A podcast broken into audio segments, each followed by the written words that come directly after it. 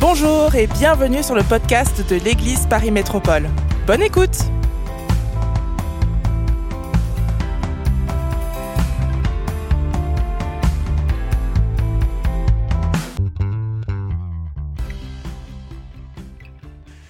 Tourne avec moi sans plus tarder dans l'Épître aux Romains, l'Épître aux Romains, le chapitre 5. Je poursuis cette série euh, sur la grâce de Dieu, de bien comprendre euh, à quel point la, grâce de Dieu est importante pour nous. Qu'est-ce que la grâce, qu'est-ce que la grâce n'est pas aussi? Et le titre de mon message ce matin est celui-ci, Rejette et reçoit. Donc donnez un petit coup de coude à la personne à côté de vous et dites-lui, le pasteur est en train de parler de toi. Il y a des choses à rejeter et il y a des choses à recevoir. Amen. Vous inquiétez pas, je ne crois pas euh, dans la puissance des gestes, on n'est pas dans Star Wars ici, mais parfois il faut rejeter pour mieux recevoir. Amen? On va faire ça ensemble. C'est juste pédagogique. Il n'y a rien de magique. Ne vous inquiétez pas, je ne crois pas à ces choses-là. Mais c'est juste pédagogique. Faites avec moi. On rejette et on reçoit.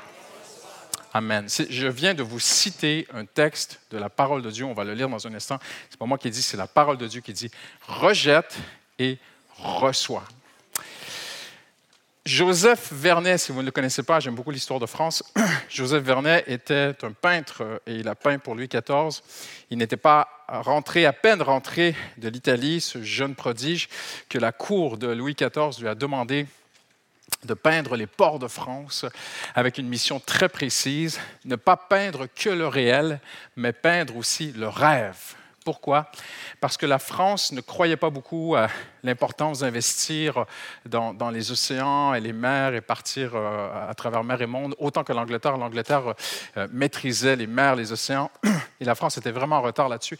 Et le roi voulait influencer les gens, les Français. Euh, oui, le terroir français est très important. Oui, la baguette de pain est bien, le camembert est extraordinaire. Mais il n'y a pas que ça. Il faut aussi aller conquérir les océans. Alors le roi a demandé à Joseph Vernet de peindre les ports de France, mais pas réellement tels qu'ils le sont vraiment dans la réalité, mais peindre un petit peu le rêve, voyez-vous? Et, euh, je pense que la ville de Paris va m'aimer parce que euh, le, musée de la marine de France va bientôt réouvrir à la, rentrée, à l'automne. Donc tous les Parisiens vont aller voir euh, ces grandes fresques très, très belles, très jolies de Joseph Vernet.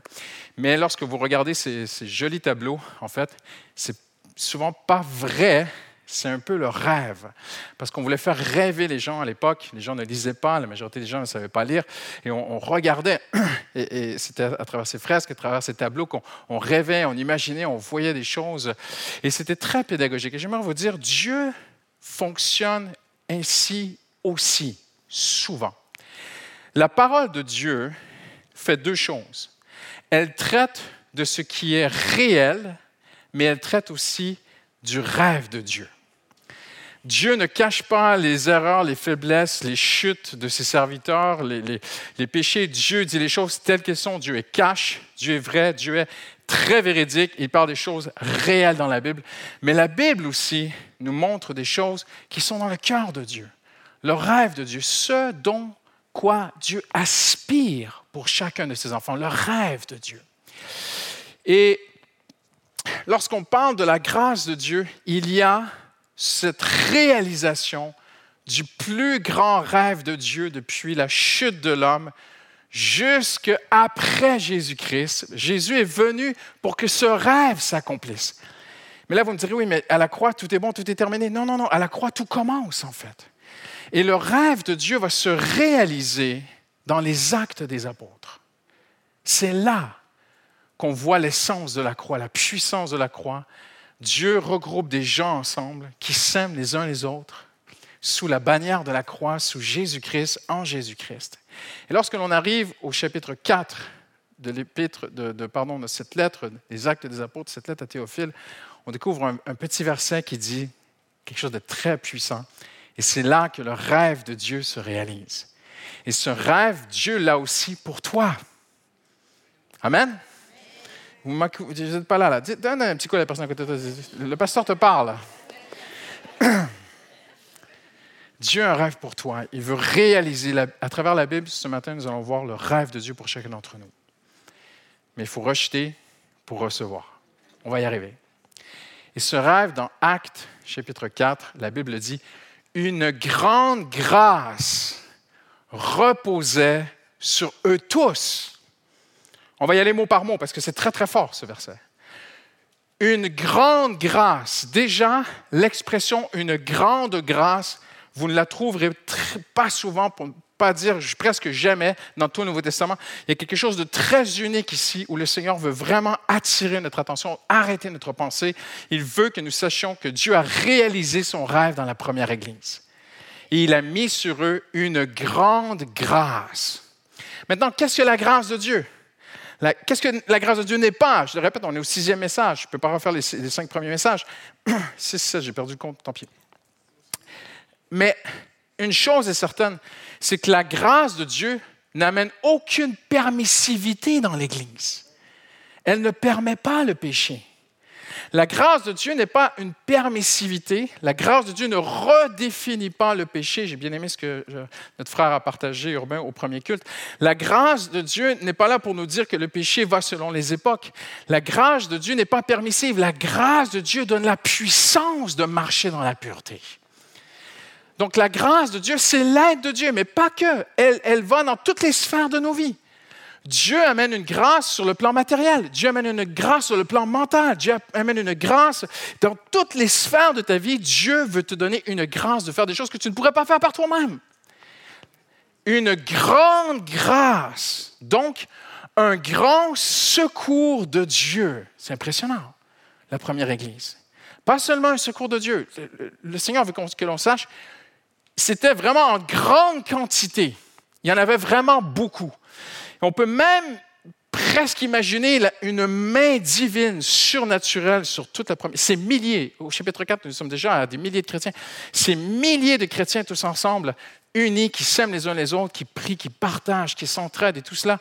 Et, et une main divine, une grande grâce reposait, non visitait, non périodique, mais habitait, restait sur eux, demeurait sur eux. J'aimerais vous dire ceci, le rêve de Dieu, c'est qu'une grande grâce de sa part reste sur toi.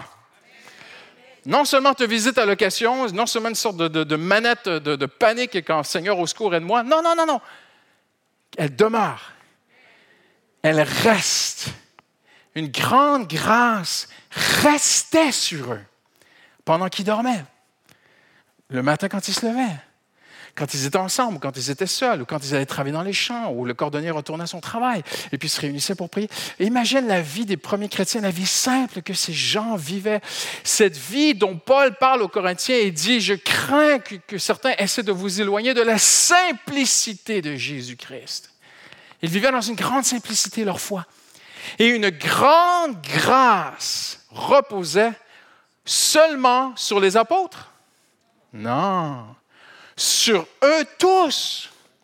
Là, vous dites, oui, mais pasteur, j'ai lu le verset, j'ai lu un petit peu, j'ai étudié la Bible, j'ai lu qu'avant, ça parle qu'ils euh, avaient beaucoup de respect pour les apôtres. Oui, oui, mais lis bien comme il faut. Lis bien dans l'ensemble, dans l'ensemble, le chapitre 5 au complet euh, de Actes ce que ça dit, c'est tellement beau. Acte 4, 33. Une grande grâce reposait sur eux tous. Oui, les apôtres étaient consacrés à la prière, au ministère de la parole. Oui, ils avaient plus le temps peut-être que ceux qui allaient travailler dans les champs 10 heures par jour. Ils n'avaient pas 35 heures semaine. Et, et les apôtres avaient peut-être plus le temps. Mais une grande grâce reposait sur tous sur la mère de famille qui se levait tôt avant le lever du jour, qui prenait soin de toute sa famille et tout, qui était fatigué le soir, qui n'avait toujours pas le temps de prier, qui aurait aimé avoir le temps de prier plus et d'étudier plus la Bible, mais elle avait quand même sur elle une grande grâce, autant que les apôtres. Et 30 ans plus tard, on y arrive, Paul regarde, il va écrire aux Romains, il n'a pas encore été visité Rome, il écrit aux Romains cette lettre cet épître, il regarde derrière lui. Et je pourrais presque dire, c'est. Après, plus on étudie la Bible, plus on a des chapitres préférés. Mais je pourrais presque dire que c'est mon. Pour l'instant, c'est mon chapitre préféré, le chapitre 5. Extraordinaire. Parce qu'au chapitre 5 de l'Épître aux Romains, Paul parle de cette simplicité. Nous sommes réconciliés avec Dieu par Jésus-Christ. C'est bon, on est en paix avec Dieu, on est avec lui, il est avec nous, on vit dans cet amour de Dieu. Et un terme revient souvent au chapitre 5 de l'Épître aux Romains, c'est l'abondance de la grâce. Une grande grâce reposait sur eux tous. Et Paul écrit, alors qu'il écrit et qu'il dicte à un scribe qui va écrire, qui est en train d'écrire pour lui, Paul répète souvent dans son épître, mais l'Église, elle a eu une abondance de grâce à travers ces années. Ces 30 dernières années, depuis que Jésus nous a quittés, depuis la Pentecôte, ces 30 dernières années, une grande grâce a été sur nous. Regardez ce qu'il dit, je le lis pour vous, je pense que ça apparaît à l'écran. La grâce de Dieu qui vient d'un seul homme, Jésus-Christ. Et je souligne ce matin, la grâce de Dieu ne vient pas par tes efforts, elle vient par Jésus-Christ. Elle ne vient pas par des méthodes, des clés, des recettes, des astuces, des trucs, des ceci, des cela, qu'on pourrait vous enseigner en vous disant, faites toutes ces choses et vous allez toucher la grâce de Dieu. Non, non, non, non, la grâce de Dieu, elle nous est acquise par Jésus. Ce ne sont pas mes mérites, mes efforts qui vont faire que la grâce de Dieu va venir. Non, non, non. Jésus a payé pour moi la grâce qui vient d'un seul homme. Et là, nous lisons un homme qui a été extrêmement dur sur lui-même, un homme qui a été religieux, un homme qui, qui a tellement travaillé sur lui-même pour être meilleur. il, a, il dit, je considère toutes ces choses comme littéralement des ordures aux Philippiens en grec, des ordures, des poubelles, devant l'excellence de la connaissance de Christ. Je ne ferai plus d'efforts pour essayer d'obtenir la grâce de Dieu. Jésus l'a fait pour moi. Elle vient d'un seul homme, la grâce. Elle ne vient pas du pasteur. Pasteur, posez votre main sur moi que je sois béni. Non, tu es déjà béni en Jésus. Alléluia. Je peux prier pour toi quand même. Elle a surabondé pour beaucoup. Pas qu'une élite. Elle a surabondé pour beaucoup de personnes. Ceux qui reçoivent avec abondance la grâce régneront à bien plus forte raison dans la vie par Jésus-Christ seul. Là où le péché abonde, où on peut dire euh, euh, là, le péché, euh, j'aime bien cette traduction, le péché nous fait glisser de côté, le péché nous fait déraper, le péché nous fait tomber. Là où le péché abonde ou prolifère, parce que le mot péché ici, ce n'est pas un martien, c'est un autre mot qui veut dire littéralement quelqu'un qui essaie de marcher mais qui n'y arrive pas. Là où le péché fait que j'essaie d'être une bonne personne, mais mon pied glisse et je chute. Là où ce style de vie prolifère, je, prolifère de chute, je, glisse souvent, je tombe, j'aimerais marcher, j'aimerais tellement y arriver, mais j'y arrive pas. Là où le péché, là où glisser, slip away en grec, prolifère, hallelujah.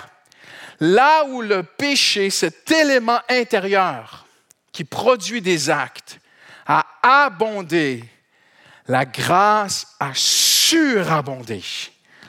Le mot grec signifie superabondant, excédé, outrepassé. En d'autres mots, même si je chute, même si j'ai l'impression que je, lutte avec quelque chose qui est plus fort que moi, Dieu dit, c'est pas plus fort que toi maintenant. En Jésus-Christ, il y a une grâce qui va venir dans ta vie et qui va être plus grande que le plus grand de tous tes péchés et qui va faire que tu vas pouvoir marcher en pureté devant Dieu. Hallelujah. Et il termine en disant, de même, la grâce règne. Impressionnant. En Jésus-Christ, maintenant, la grâce n'est pas quelque chose qui nous visite, la grâce n'est pas quelque chose d'occasionnel. La, grâce n'est pas quelque chose à mériter, à gagner des points. Il n'y a pas de bonus-malus avec Dieu comme dans ta compagnie d'assurance véhicule. Voyez-vous ce que je veux dire? On ne gagne pas des points, on ne perd pas des points avec Dieu. La seule chose que Dieu dit, c'est le juste vivra par la foi. La foi que Jésus a tout accompli à la croix, j'ai tout pleinement en lui, hallelujah, et la grâce reposait sur eux tous, et je suis dans le règne de la grâce. Le règne de la grâce, ce n'est pas un règne de succès matériel, c'est un règne victorieux sur le péché. Attention, dans certains milieux, on vous enseigne qu'on règne dans ce monde, les chrétiens est appelé à régner dans ce monde. Moi, quand je lis les actes des apôtres et quand je lis 2000 ans d'histoire de l'Église, alors c'est un échec. Parce que les chrétiens, les apôtres ont été mis en prison, on a brûlé leur maison. Présentement, dans le monde, il y a 40 000 chrétiens qui meurent par année pour le Seigneur Jésus-Christ. Ils sont remplis du Saint-Esprit, ils croient en Dieu, ils font tout ce qu'ils peuvent pour le servir de tout leur mieux. Et ils ne règnent pas du tout. Ils ne règnent pas dans le monde. Nous ne sommes pas appelés à régner dans le monde dans le sens matériel.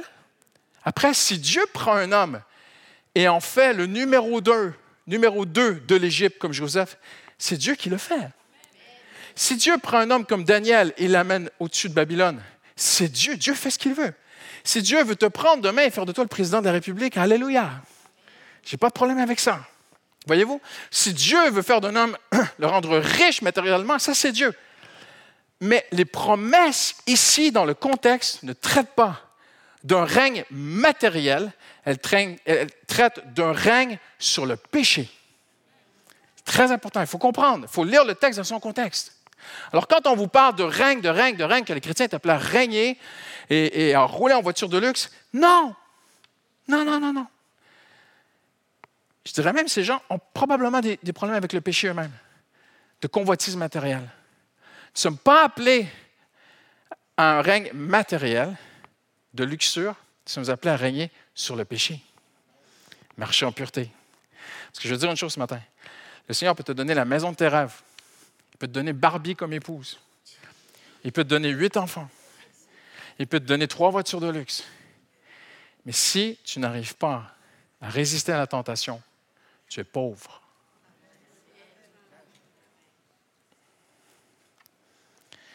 Et on voit dans Romains 5 que Dieu abonde d'aide pour ses enfants afin qu'ils puissent vivre, et quelqu'un est avec moi ce matin, afin qu'ils puissent vivre dans la sainteté. Hallelujah. Maintenant, Paul précise deux choses dans l'Épître aux Romains, chapitre 5. Il parle du salut et de la grâce, mais le salut est, une grâce. C'est par grâce que vous êtes sauvés. Alors, de quoi est-ce que Paul parle ici? Je vais vous montrer trois textes, OK? Vous êtes bien avec moi? De toute façon, on n'aura pas le temps de tout traverser ce matin. On continuera mardi soir. Vous serez tous là mardi soir, il n'y a pas de problème. Chapitre 5, verset 1. Ainsi donc, déclaré juste sur la base de la foi, nous avons la paix avec Dieu par l'intermédiaire de Jésus. Vous êtes d'accord avec moi qu'on parle de salut? Vous n'êtes pas là, là. Vous êtes avec moi? Paul parle d'abord du salut. Ainsi donc, déclaré juste, sur la base de la foi, nous avons la paix avec Dieu par l'intermédiaire de Jésus. Sauvé, racheté, adopté, en paix avec Dieu, c'est bon. Mais ce n'est pas tout. Ce n'est pas tout. Et la preuve, c'est qu'on a des chrétiens aujourd'hui qui sont sauvés, rachetés, en paix avec Dieu, et qui chutent, qui glissent, qui chutent, et qui retombent, et qui retombent, et qui retombent, et qui n'arrivent pas à résister à la tentation. Alors, Paul parle d'une autre grâce. Regardez bien, ce n'est pas moi qui le dis. Vous n'êtes pas d'accord, vous allez voir Paul. Par l'intermédiaire de Jésus, c'est aussi par son intermédiaire que nous avons accès par la foi à cette grâce. Il a parlé au premier verset, par l'intermédiaire de Jésus, nous sommes en paix avec Dieu, nous sommes sauvés. Et puis il dit, c'est aussi par son intermédiaire que nous avons accès à cette, donc une autre grâce. Le salut est cette grâce merveilleuse adoptée en Jésus. Alléluia. Mais ici, il parle d'une autre grâce. Vous n'êtes pas convaincu, je vais vous montrer un autre texte. Au verset 15, il dit ceci, à la fin du verset, la grâce de Dieu est le don de la grâce. Deux grâces. Il remercie Dieu. Il dit, regardez ceci. En effet, si beaucoup sont morts par la faute d'un seul, il parle d'Adam, on ne va pas faire trop de théologie ce matin, je vais essayer de rester très, très succinct et simple. La grâce de Dieu est le don de la grâce qui vient d'un seul homme. Paul aura-t-il des problèmes à se répéter? Non. Il voit deux grâces. Il voit le don de la grâce, qui est le salut. Il voit une autre grâce. Je continue. Verset 17. Si par un seul homme, Adam, la faute d'un homme, la mort a régné, ceux qui reçoivent avec abondance la grâce et le don de la justice. Ah, encore, Paul classe deux choses à part. Le salut, le don de la justice est une grâce de Dieu, mais c'est une grâce. C'est la grâce qui inclut toutes les grâces. Mais il parle d'une deuxième grâce qui arrive. Et c'est la puissance du Saint-Esprit.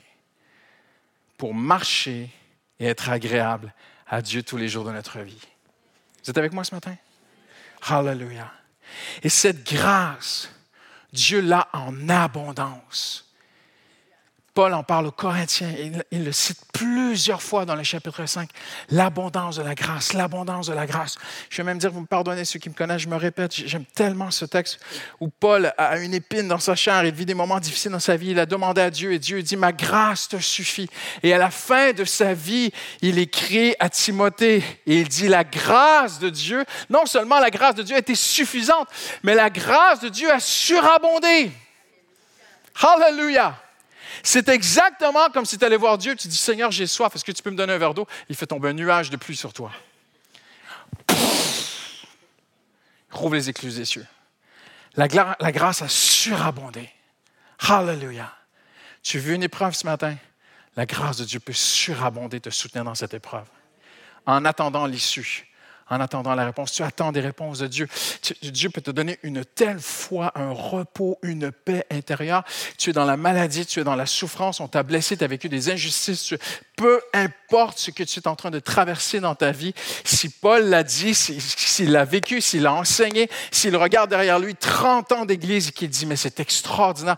Les 30 dernières années, du début jusqu'à cette lettre que j'écris, l'Épître aux Romains, ces 30 années, la grâce de Dieu a pour les enfants de Dieu, pour les chrétiens, pour mes frères et sœurs et pour moi. Et une grande grâce reposait sur eux tous. Wow! Mais il y a une condition. Ceux qui reçoivent l'abondance de la grâce vont régner dans la vie. Là, dans certains milieux, on vous enseigne, pas vous, parce que je sais que vous n'écoutez pas ce genre de message, mais d'autres, on leur a enseigné qu'on était appelé à régner, tout ça dans le monde et tout ça. On a vu ces choses-là. Mais il y a un règne qui est là pour nous. Régner dans la vie sur terre. Régner sur les soucis, sur les inquiétudes, sur les tentations, sur les séductions. Régner. Le chrétien est appelé à être victorieux. Et Paul fait une distinction. Il y a deux grâces, en fait. Il y a la grâce d'être sauvé et il y a la grâce de régner. Donc, tu peux être un chrétien abattu, défait tout le reste de ta vie. Mais tu es quand même chrétien. Tu es quand même un enfant de Dieu. Mais Paul parle d'un style de vie dans lequel nous sommes appelés à entrer. J'y suis pas encore pleinement, mais j'y tends. Je ne suis pas tends, je tends à vivre dans ce temps. Paul dit, à bien plus forte raison, ceux qui ont reçu, recevoir l'abondance de la grâce de Dieu vont régner dans cette vie. Wow! Alors, qu'entend-il par recevoir? Bien, le mot recevoir ne signifie pas simplement que je tiens ma main comme ça et que ça tombe et que ça peut tomber à côté, que je n'ai rien à faire. Non, non. Quand il dit le mot recevoir, implique un acte. Dieu donne, mais je prends. Dieu donne, mais je saisis. Et c'est ce que Paul dit. Ceux à bien plus forte raison, ceux qui reçoivent l'abondance de la grâce, en d'autres mots, ceux qui la saisissent, ceux qui prennent ce que Dieu leur offre, qui font leur part, ils vont régner dans la vie. Wow! Alors, en terminant aujourd'hui, cela nous amène à chercher c'est quoi recevoir. Est-ce que c'est assez simple? Regarde avec moi Jacques, chapitre 1er. Je vous fais travailler ce matin. Amen. Jacques chapitre 1er. Le verset 21, Jacques dit, rejetant toute souillure et tout excès de malice, recevez avec douceur la parole qui a été plantée en vous, qui peut sauver vos âmes. Wow! On va essayer de comprendre ceci au plus clair possible. Tout d'abord, qu'entend-il par sauver vos âmes s'ils sont déjà sauvés? C'est que souvent, on ne le sait pas, beaucoup de chrétiens ne le savent pas, mais il y a deux sortes de salut dans la Bible. Oh, qu'est-ce que Pasteur Christian est en train de nous dire? Oui, oui, il y a deux sortes de salut. Il y a un salut momentané, temporaire, et un salut éternel. Nous sommes sauvés pour l'éternité par le sang de Jésus. Mais parfois, nous traversons des épreuves et on a besoin que Dieu vienne à notre secours. Donc, il y a, être, il y a le salut et il y a le secours de Dieu qui est une forme de salut. Vous me suivez, c'est pas trop compliqué? Et quand il dit euh, la parole qui a été plantée en vous, elle peut sauver votre âme. Dans le premier sens, c'est que oui, elle nous garde dans le salut, elle nous garde sur le droit chemin. Mais aussi par la parole, les promesses que Dieu met en nous, il va nous secourir dans les moments difficiles. OK? Mais il y a une condition. Il dit ceci, il dit, vous devez rejeter et recevoir. On, vient de le lire ensemble, regardez. Euh, rejetant toute souillure, donc rejeter, souillure et malice, recevez avec douceur la parole. Et là est l'essence de tout ce que nous disons ce matin. La clé pour que je puisse marcher une vie qui est agréable à mon Sauveur, c'est d'entrer dans cette grâce du Saint-Esprit, de marcher avec l'Esprit de Dieu. Mais j'ai une part à jouer. Je dois rejeter et je dois recevoir. Je dois rejeter toute souillure, je dois rejeter la malice et je dois recevoir la parole de Dieu avec une simplicité, une douceur. Je vais terminer bientôt, je n'aurai pas le temps d'en parler aujourd'hui, on va continuer mardi. Mais je vais toucher à une chose avec vous ce matin. On va toucher le deuxième. Souillure, c'est assez clair, c'est assez simple. Mais qu'entend-il Jacques par la malice Rejetant tout excès de malice. Alors oui, bien sûr, il y a cet aspect de, de, de, quelqu'un qui est malin, de quelqu'un qui est méchant, de quelqu'un qui est mesquin. En étudiant le texte personnellement, je pense que Jean va plus loin que cela. Je ne peux pas imaginer que des enfants de Dieu soient malins. Quand on parle du malin, on parle du diable, en fait. Dans le grec, le malin, c'est le diable, souvent dans le Nouveau Testament, pardon. Alors, qu'entend-il par excès de malice? Parce qu'il utilise le même mot qu'abondance, une abondance de malice. Là, tu te dis, mais. Oh, donc, bah, on peut en avoir un peu. Non. En fait, en étudiant le mot, on découvre que ça signifie aussi quelque chose qui est de mauvaise qualité, quelque chose qui est vain et quelque chose qui est sans valeur. Il parle d'abord des souillures. On va en parler mardi. Si vous voulez garder vos souillures, ne venez pas mardi. Mais il dit de rejeter toute souillure et tout excès de malice. C'est impressionnant. Comment est-ce qu'on peut interpréter ça? Je n'irai pas trop loin dans le texte.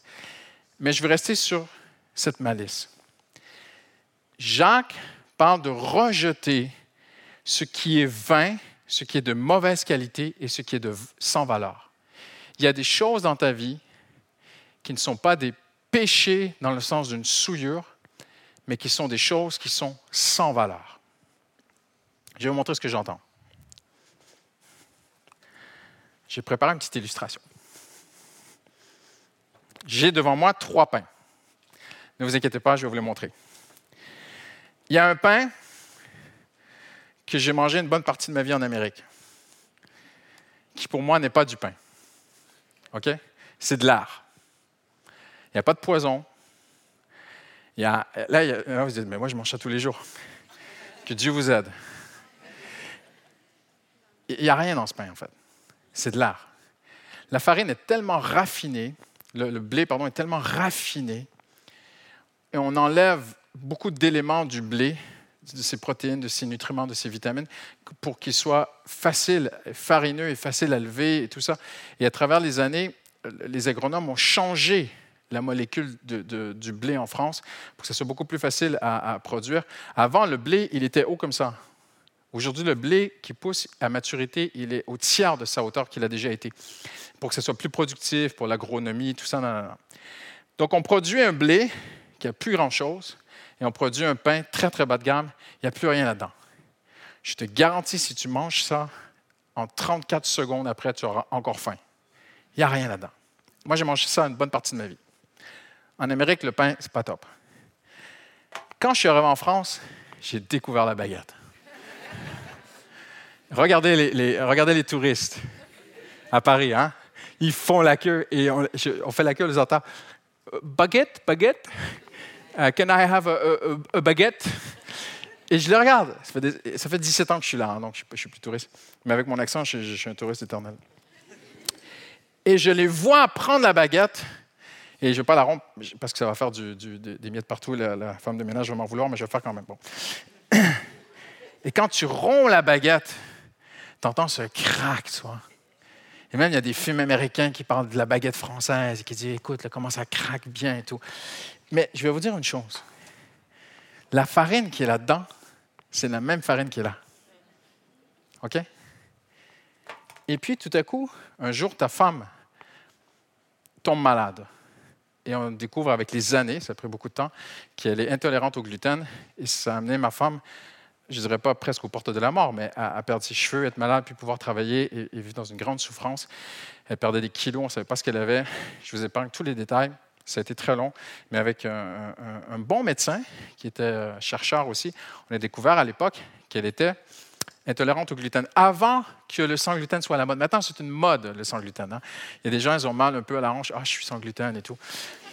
ma, femme, elle, ma femme, elle est vraiment sans gluten. Alors, on a fait des recherches et c'est là qu'on a découvert toute cette histoire de blé, que le blé a changé, qu'on a modifié le blé.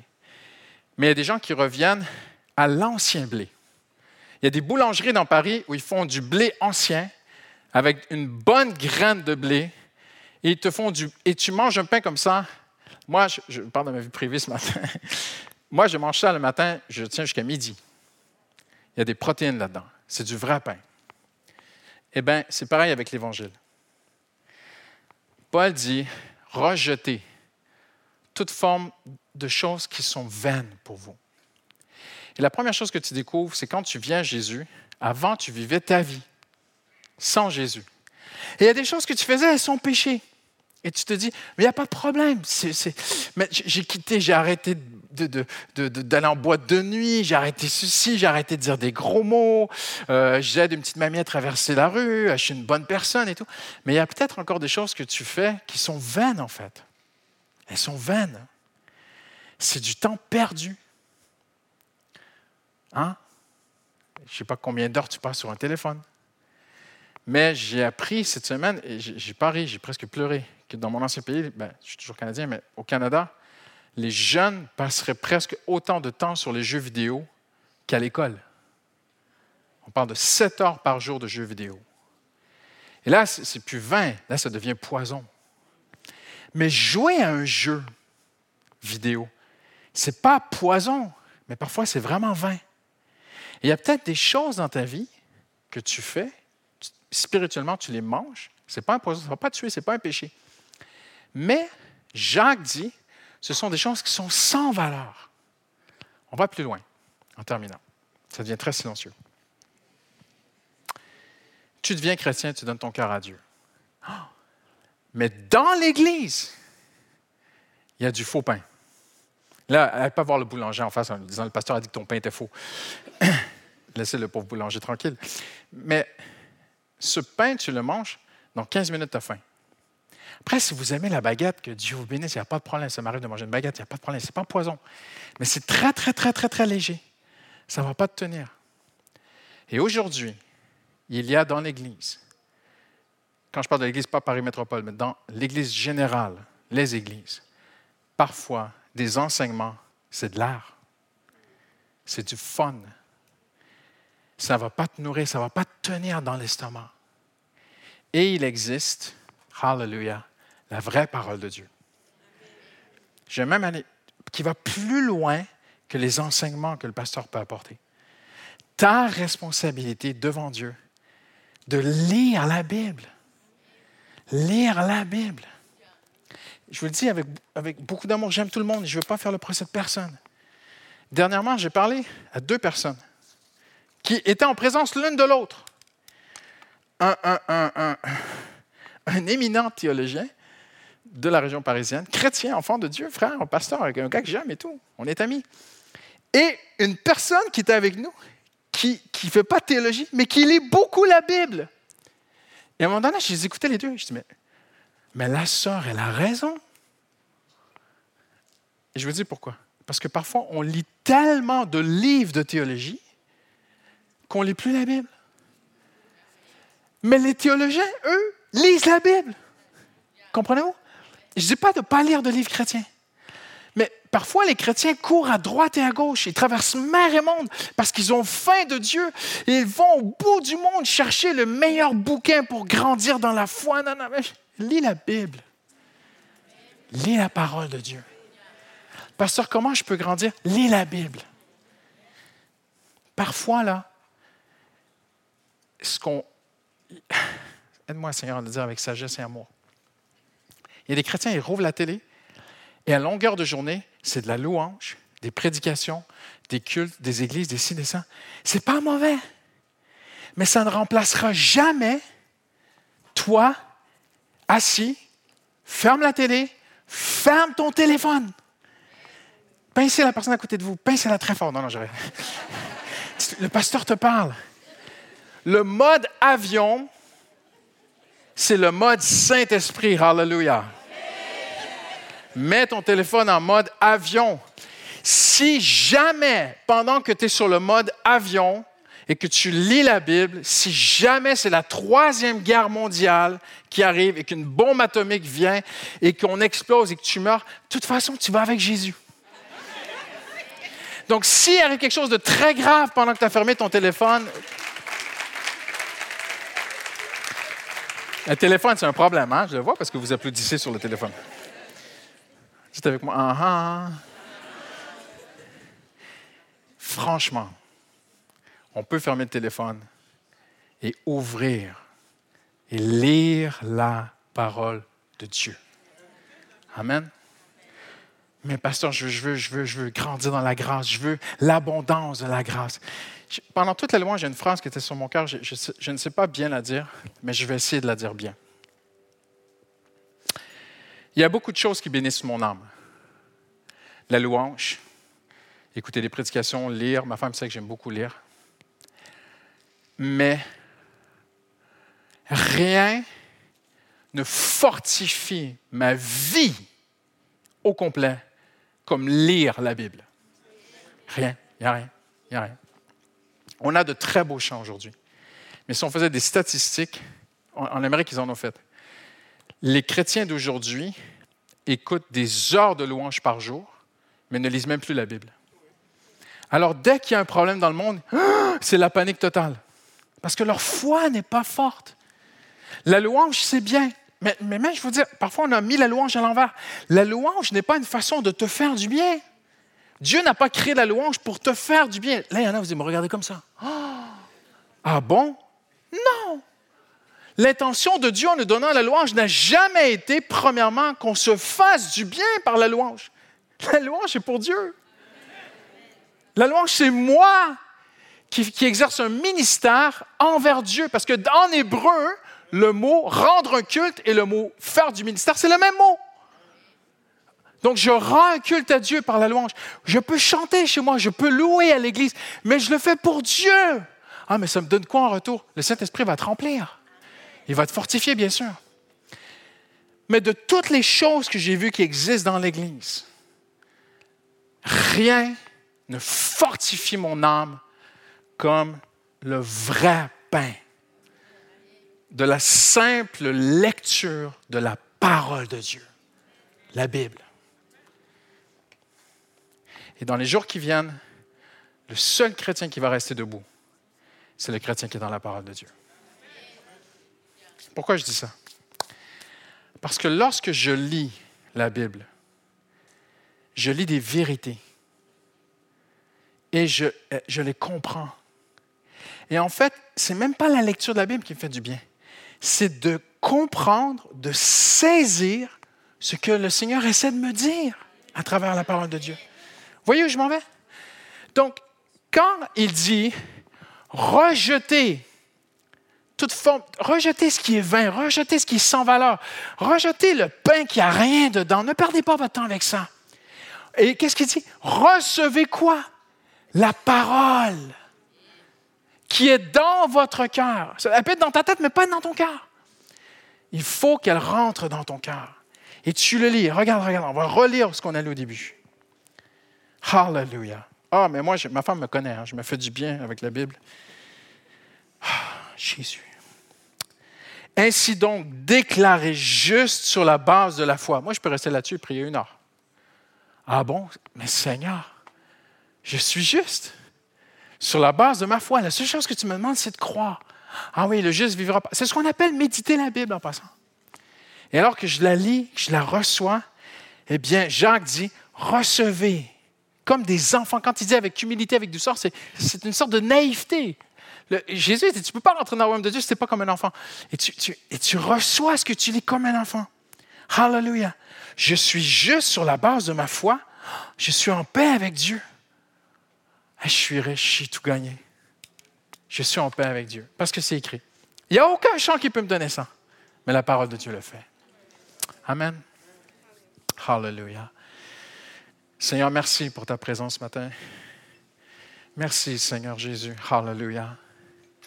Seigneur, merci pour ces temps de prière, ces temps de louange, ces temps d'adoration, Seigneur.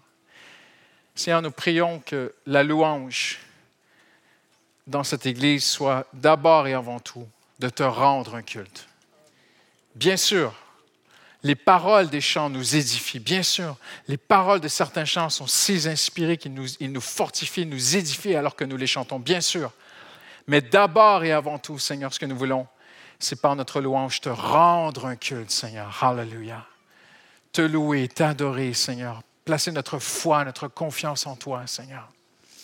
Seigneur, sonde nos cœurs ce matin. Tu dis rejeter Rejetez toute forme de choses qui sont vaines, inutiles et sans valeur. Rejetez-les. Ne perds plus ton temps. Hallelujah. Reçois la parole comme un enfant avec humilité et douceur de cœur. Et Seigneur, c'est ce que nous voulons faire aujourd'hui, en se laissant, en se laissant, Seigneur Dieu. Seigneur, je prie pour chacun, chacun de mes frères et sœurs qui sont ici aujourd'hui. Je prie cette semaine des décisions qui vont avoir une portée éternelle dans leur vie, Seigneur des décisions de bien gérer leur temps, des décisions de le pain qui est vide, je le mets de côté et je prends le pain qui est plein de protéines, plein de vitamines, plein de force, le pain qui me soutient, le pain de la parole de Dieu. Hallelujah. Est-ce qu'on peut se lever ensemble en terminant?